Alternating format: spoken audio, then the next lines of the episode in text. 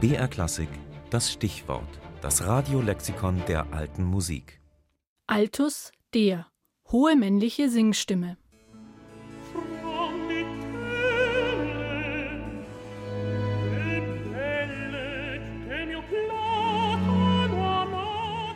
Im Lateinischen meint Altus sowohl hoch als auch tief.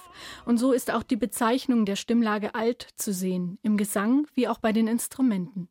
Im Französischen etwa heißt die Bratsche Alto, das Instrument, das tiefer ist als die Geige, aber höher als das Cello.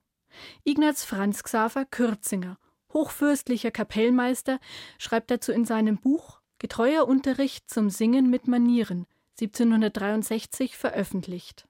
Alto ist die höhere von Mittelstimmen zwischen dem Sopran, der höchsten, und Basso, der niedrigsten. Altist ist derjenige, der diese Stimme singt.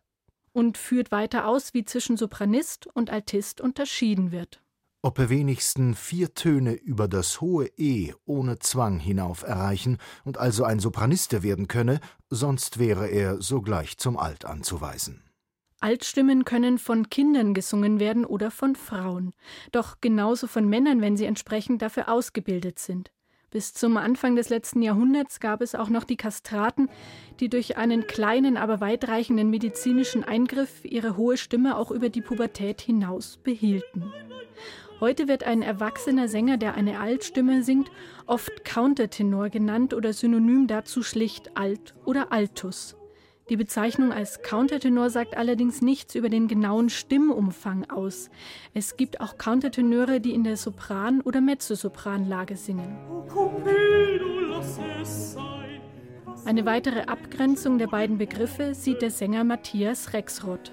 Der Begriff Altus ist wie beim weiblichen Bereich beim Mezzosopran die Verbindung aus der, in meinem Bereich, Falsettstimme mit der Bruststimme. Das heißt, ich singe mit zwei Registern, die verbunden werden über das Passaccio.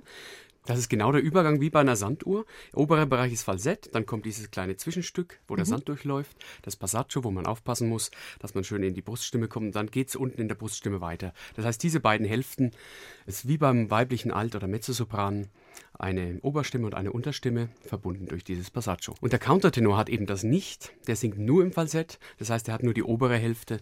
Das ist ja genau der Punkt, dass man diese beiden Stimmen schön verbindet, dass kein Bruch entsteht und man dadurch viel, viel mehr Variationsmöglichkeiten und Ausdrucksmöglichkeiten erhält, auch im heroischen Bereich und auch in der Einfühlsamkeit der Charakterisierung der Person.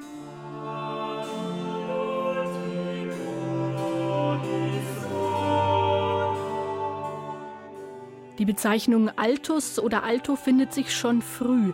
Da steht dann bei der wichtigsten Stimme in mehrstimmigen Werken Tenor und die darüberliegende Stimme heißt Kontratenor Altus, die darunterliegende Kontratenor Bassus. Zwei Gegenstimmen zum Tenor. Später, etwa in den Stimmbüchern von Orlando di Lasso, wird die Stimme einfach Altus oder eben Alto genannt. In barocken Opern dann kommen unzählige Männerrollen vor, die in Altlage singen, bis irgendwann die Hosenrolle in Mode kommt, also Frauen in hoher Lage Männerrollen singen. Auch Johann Sebastian Bach verwendet den Begriff Alto, etwa in seiner Hamollmesse.